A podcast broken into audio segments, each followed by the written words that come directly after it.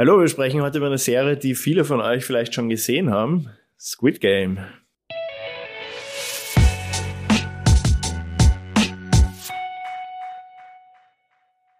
Ja, Squid Game, also wir äh, haben heute wieder die Miriam zu Gast. Ähm, ja, hallo. Hallo Miriam. Miriam ist ja, der größte Squid Game-Fan genau, von uns. Genau, ähm, wir haben alle drei die Serie gesehen, geliebt bis vielleicht auf das Ende, aber wir wollen jetzt auch nichts spoilern. Wir wollen eigentlich nur darüber reden, was die Serie ausgelöst hat.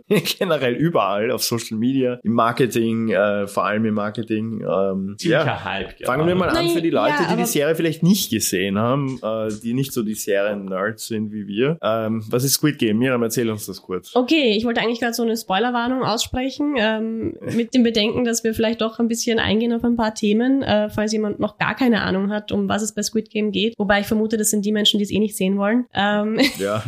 also ein bisschen auf die Thematik müssen wir schon eingehen, was, was da passiert. Um was geht in Squid Game? Ähm, es ist eine südkoreanische Serie, die jetzt total äh, gehypt wurde und durch die Decke gegangen ist und glaube die erfolgreichste Netflix-Serie, oder? Mhm, ja. Mittlerweile, ja. Mittlerweile die erfolgreichste Netflix-Serie. Ähm, ähm, Sie wurde von 111 Millionen Zuschauern, also von 111 Millionen Netflix-Konten in nur vier Wochen gesehen. Bist du gescheit? Das ist eine ordentliche Zahl, ja. Und wir haben sie uns natürlich auch angesehen. Ähm, ich muss sagen, es hat ein bisschen gedauert bei uns. Also ich habe zuerst mhm. den Hype mitbekommen ja. und dann erst mich hingesetzt und ja. die Serie geschaut. Ich habe es auch erst eine Woche, nachdem es eigentlich schon überall war, ja. angeschaut, weil ich mir gedacht habe, okay, Wochenende, zwar nur zehn Folgen, glaube ich, neun Folgen. Ja, irgendwo. Es ist nicht so viel, also man kann es an einem Wochenende schauen. Ein schönes Wochenende, ja.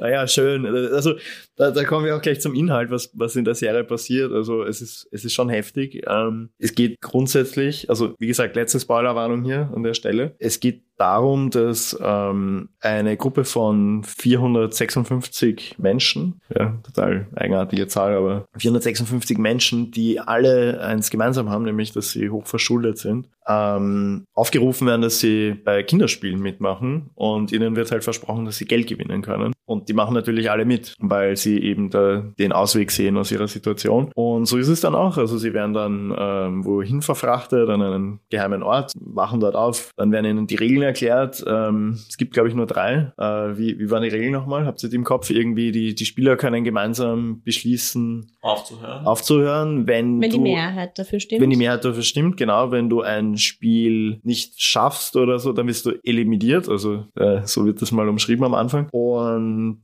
dritte weiß ich jetzt nicht mehr. Ist jetzt auch nicht so wichtig auf jeden Fall. Äh, fangen die dann an, eben so Kinderspiele zu spielen, äh, koreanische Kinderspiele und äh, jeder, der, der nicht mitzieht, genau, also ich glaube, das ist die dritte erschossen. Regel. Also, das, also, ist, das so. ist die dritte Regel. Du musst, glaube ich, das Spiel zu Ende spielen. Also genau, du kannst nicht genau. mittendrin sagen, ich möchte nicht mehr. Ja. Dann wirst du halt auch eliminiert. Mhm. Und der große Schock, wenn man es wie ich schaut und, und wirklich gar nichts darüber weiß, ist dann so, der erste Spieler, der halt im Spiel die Regel bricht, ähm, wird einfach erschossen, wird Mhm. eliminiert. Ja. Und das ist dann ähm, das große Thema, ja, ähm, sie müssen diese Kinderspiele spielen, aber wenn du es nicht schaffst, dann stirbst du. Und das ist dann so der Preis, den du dafür zahlst, um da zu gewinnen. Und ja, ist, ist ein, ein cooles Konzept, finde ich. Also Ja. ein, ein mitreißendes, ein sehr spannendes. Also ähm, ich bin doch so an der Kante der Couch gesessen und war ein bisschen nervös und habe mitgefiebert ähm, bei den Spielen. Das erste Spiel fand ich cool. Ähm, es heißt ja im, in der Serie rotes Licht, grünes Licht. Mhm. Äh, gibt's bei uns ja in der Form auch. Ähm, Donnerwetter, Blitz haben wir immer gespielt. Und ich habe dann gleich überlegt, hätte ich das geschafft? Hätte ich mich bewegt, wäre ich weggelaufen, wie die ersten gestorben sind? ja. Aber schon am ersten Spiel, weil ich glaube, das erste Spiel ist in der ersten Folge oder in der zweiten Folge, ich weiß es nicht, aber gleich am Anfang der Serie und da ist, ist mir schon aufgekommen, was für ein Hype das ist, weil wir haben die erste Folge geschaut und ähm, kurz darauf hatten wir einen Dreh und wir waren on Location und auf einmal fahren einfach Kinder bei uns vorbei und sie singen dieses Red Light, Green Light. Michi und ich drehen uns um und denkst du so, what the fuck? also die Serie, wie gesagt, die, die, die Resolution ist nicht, also wir wollen nicht spoilern, aber hat uns nicht so gefallen, aber grundsätzlich die Serie ist halt auch super gemacht, hat auch einen ziemlich bewegenden Produktionsprozess hinter sich. Also der Autor, Michi, wenn du uns mit, mit Ja, dem Namen beehren ja, ja, wir haben- drauf geübt. Ge- Genau, also die, die Tabea, ähm, die ja Koreanisch spricht, hat uns äh, gesagt, wie wir den Namen korrekt aussprechen sollen. Also er heißt Hwang Dong Hyok. Ich, ich hoffe, ich habe es richtig ausgesprochen jetzt. Der hat neun Jahre lang versucht, Squid Game ähm, zu finanzieren, ähm, hat da ziemlich viele Hürden nehmen müssen und zwischenzeitlich sogar seinen Computer verkaufen müssen, um seine offenen Rechnungen zu bezahlen, was ja insofern, man kann sagen, da schließt sich halt auch der Kreis, weil er hatte Schulden, er war verschuldet und es ging ihm halt an einem gewissen Punkt wahrscheinlich wie einem der Charaktere in der Serie. Also, ja, ich glaube, da sind ziemlich viele, viele, viele Eindrücke eingeflossen mhm. in die Serie auch. Ja, das denke ich auch. Also, dass es sich das dann nochmal ein bisschen verändert hat. Genau, und ähm, was natürlich bei jedem großen Hype dann der Fall ist, ähm, was jetzt passiert ist, dass in vielen, vielen Marketingabteilungen die Leute mhm. gesagt haben, lass uns was zu Squid Game machen. Genauso wie wir. Das haben wir uns auch gedacht, ja. wir sind jetzt vielleicht schon fast ein bisschen spät, was wir aber jetzt dafür machen können. Ähm, unser Content zu Squid Game ist, darüber zu sprechen, was andere gemacht haben. Also wir wollen das Ganze ein bisschen unter die Lupe nehmen und schauen, was, was da so passiert ist in der Welt. Ähm, also vielleicht mal eine, eine total krasse Zahl zum Einstieg. Äh, du hast das recherchiert, Kevin. Ja. Äh, TikTok. Ja, TikTok auf jeden Fall. Ähm, TikToks mit dem Hashtag Squid Game hatten eine An Aufrufzahl von 35 Milliarden Views. Das ist heftig, wenn man sich mal ja. vornimmt, die, also vor, vor Augen hält, die Weltbevölkerung, ja, wo sind wir gerade, sieben Milliarden oder? ich habe keine Ahnung. Ich glaube so.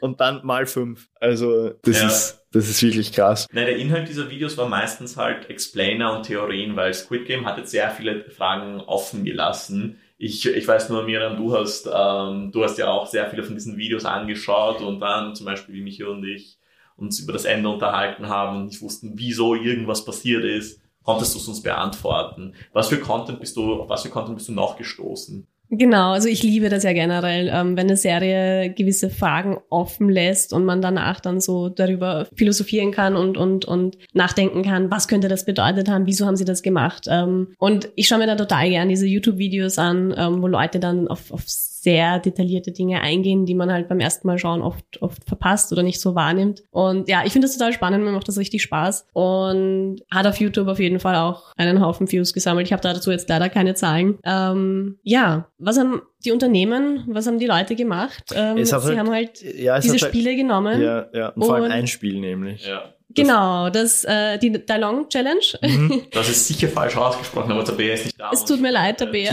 Also, was ich gelernt habe, wenn du ein ONG hast, dann muss ich immer so ONG sagen. Also, Dalong. Dalong Challenge ist es dann quasi so ein offenes Ohr. Ich habe bei der koreanischen Nachhilfe nicht aufgepasst. Ähm, bei dieser Challenge, also das, das kannte ich eben nicht. Das war, ähm, das ist so eine, eine kleine dünne Platte aus Zucker, mhm. ähm, in die ein Symbol eingepresst ist und die Aufgabe ist es, dieses Symbol auszustechen mit einer Nadel und es darf halt nicht kaputt gehen. Und das haben halt auch viele Unternehmen äh, verwendet Ah, wir hätten das auch machen sollen mit dem Morphs-Logo. Mit unserem Morph, der wäre schwer zum Ausstechen ja. gewesen. Ja, die Sache ist halt, dass die Unternehmen das halt wirklich ähm, überstrapaziert haben und wirklich diese The Long Challenge ausgelutscht haben. Also ich habe es von Kia, dem Autohersteller, gesehen. Ich habe es von Pepsi gesehen. Ähm, Heineken war da ein bisschen, bisschen inspirierter. Der hat zum Beispiel nämlich die, diese Symbole, die man in der Serie ausstechen musste, da war unter anderem ein Stern und wie wir wissen, Heineken hat den Stern in seinem Logo drinnen. Er hat einfach ein, ein schönes Sujet gepostet, wo die, äh, wo die ähm, Symbole aus der Long Challenge sind und in der Mitte halt der Heineken-Stern, der sich halt auf eine Flasche schließt. Ähm, das war ein ziemlich cooles inspiriertes, aber so haben halt sehr, sehr viele ähm, Unternehmen grundsätzlich nur Logos auf diese Long Challenge, also auf diesen Keks draufgeklatscht. Domino's war auch etwas origineller. Die haben eine Pizza gemacht, keinen Keks, sondern eine Pizza, aus der du einen Kreis rausschneiden musst. Das war halt auch lustig, aber die der Long Challenge war grundsätzlich, also das Spiel von Squid Game, das halt sehr oft verwendet wurde in der ganzen, in, in vielen äh, Marketingabteilungen und in, in, in vielen Kommunikationen von, von verschiedenen Unternehmen. Also ich muss sagen, das originellste und coolste Beispiel, das ich gesehen habe, um auf dem ganzen Hype aufzubauen, war ja von diesem Instagram-Account, von dem wir, glaube ich, schon öfter gesprochen haben, der ähm, so Floridsdorfer Content postet. Ja. und dadurch, dass wir in Floridsdorf sind, feiern wir das halt immer ziemlich. Ähm, und der hat halt dann zum Beispiel eben gepostet, was sind Kinderspiele in, also was ist Squid Game Challenge in Floridsdorf und was für Spiele würden da vorkommen und hat halt äh, ja dem ganzen halt so einen eigenen Touch verpasst und das war halt wirklich das Posting, und das war halt wirklich originell also weil er halt nicht hergegangen ist und gesagt hat ja okay und jetzt machen wir halt der Long Challenge und du musst äh, keine Ahnung äh, 12 10 aus einem Keks rausstechen. so irgend sowas ja also sondern hat halt wirklich versucht okay was ist das Konzept der Serie Und, und, und das ist ja, und das ist ja auch wirklich das, das coole äh, zugrunde liegende Storytelling-Konzept meiner Meinung nach, dass man eben auf diesen Kinderspielen aufbaut, die halt jeder kennt. Und egal aus welchem Land du bist, aus welcher Kultur, du hast halt deine eigenen Kinderspiele. Und ja, in dem Fall sind es halt koreanische und das mit dem, mit dem Ausstechen lässt sich auch gut äh, rüber transportieren in, in andere, andere Länder, aber ähm, Wenn wir dann wirklich. Instagram, Instagram schon sind, dann sollten wir halt auch über die Memes sprechen, weil da gibt's ja auch jetzt Ja. die Rumors, dass Netflix persönlich dafür zuständig ist, dass diese Memes in die freie Wildbahn des Social Medias entlassen wurde. Das, dieses Gerücht gab es schon einmal mit Bird Box vor Mhm. drei Jahren. Bird Box ist, glaube ich, äh, wenn man nach der, nach der Gesamtsehdauer geht, glaube ich, noch immer der Erfolg, die erfolgreichste Eigenproduktion von Netflix. Mhm. Film auf jeden Fall. Also Ja. dann wäre Bird Box quasi jetzt der erfolgreichste Film auf Netflix und Squid Game Genau, erfolgreichste ähm, Serie. Weil was auch sehr lustig ist, ist, äh, Netflix geht gegen die Inhalte von Creatern nicht vor. Also wenn Mhm. Creator Inhalte von Squid Game äh, verwenden, geht Netflix nicht gegen sie vor. Noch nicht, ich weiß es nicht. Vielleicht haben sie halt den Werbewert erkannt. Naja, ja, So. das hat eben den guten Grund. Mhm. Also das ist unbezahlbares Marketing, was sie da auslösen. Deswegen glaube ich Mhm. auch, dass sie diese Memes natürlich selbst auch veröffentlichen, ähm, weil Memes gehen immer und Memes machen Spaß und werden Ja. so oft geteilt und das ist Werbung, die kannst du, die kannst du kaum bezahlen. Und das ist eine Reichweite, die, du- die du erzielst. Also sie wissen da schon, was sie tun. Das Ganze bringt natürlich auch irgendwie dann ähm, ein bisschen, ja, ein schwieriges Thema mit sich, weil Squid Game jetzt nicht unbedingt ein familienfreundliches Ja, also ähm, es sterben Menschen. Ne, Genau, ne? und es Also ist doch sehr brutal. Also es gibt Ja. wirklich grausliche und makabere Szenen. Ähm, und dann ist natürlich auch die Frage als Unternehmen, willst du mit sowas deine in, in, in Verbindung gebracht werden und deine, deine Werbung eben machen? Ähm, Nur um einen billigen Hype zu generieren. genau. Also am Hype mitzu, mitzu, mitzuschwimmen, ähm, weil, wie gesagt, Squid Game ist jetzt halt Marketing Gold. Es haben sehr viele Leute dazu etwas gemacht, um sehr schnell organische Reichweite zu bekommen. Aber ja, wie Miriam recht unterbrochen schon gesagt hat, hat das definitiv Nachteile. Genau, also das muss man sich als, als äh, Unternehmen, als Marketer immer überlegen, passt das jetzt auch tatsächlich zu unserer Unternehmenskommunikation und ist es jetzt wirklich sinnvoll, dass wir zu dem Thema auch was machen, einfach nur um schnell mal ähm, damit aufzuspringen. Ja, also es sind halt auch sehr viele Unternehmen drauf aufgesprungen, die einfach im, in der Lifestyle-Schiene unterwegs sind, ähm, wo, wo sowas jetzt ziemlich unverfänglich ist, aber ich fand schon interessant, dass Kia zum Beispiel da mitmacht. Ja. Ein Autohersteller, also klar, das geht auch Ja, das halt, je nach äh, Kia- Automodell in die Lifestyle-Schiene irgendwo, aber hier ist, hier es ist halt passt. ein, ein, eigentlich ein, nicht. ein weiterer Streaming-Effekt, ein Fun-Fact eben auch zu, zu, äh, zu Kia Weil es und zu weißen Vans. Ähm, Ja. Das ist der sogenannte Streaming-Effekt und zwar die Nachfrage nach koreanischen Autos ist gestiegen und die Mhm. Nachfrage nach weißen Vans, die halt irgendwie Ja. die Spieler anhatten, ist auch gestiegen. Ähm, was halt auch noch passiert ist, äh, im Zuge dieses Streaming-Effekts ist, sehr viele Dropshipper und sehr viele Internet-Business-Menschen ähm, haben sich, äh, haben, sie, haben sich dazu entschlossen, halt Kostüme schnell zu verkaufen. Mhm. Irgendwie an die 100.000 Kostüme in zwei Wochen verkauft, weil immerhin Halloween ist um die Ecke. Und ich bin mir relativ sicher, wie jede Halloween-Party, wenn es welche geben wird dieses Jahr, ausschauen werden, wie die Squid Games. Ja. Und das sind die Ja. Leute, die sofort gesehen haben, hier kommt ein großer Hype, hier kann man dazu Unmengen an Merch verkaufen. Die haben jetzt sicher richtig guten Umsatz gemacht. Ja, also es erinnert mich mit den Kostümen ein bisschen an Haus des Geldes und weil du jetzt auch sagst Halloween, also ich hatte ja selber mal ein Halloween-Kostüm, Ja.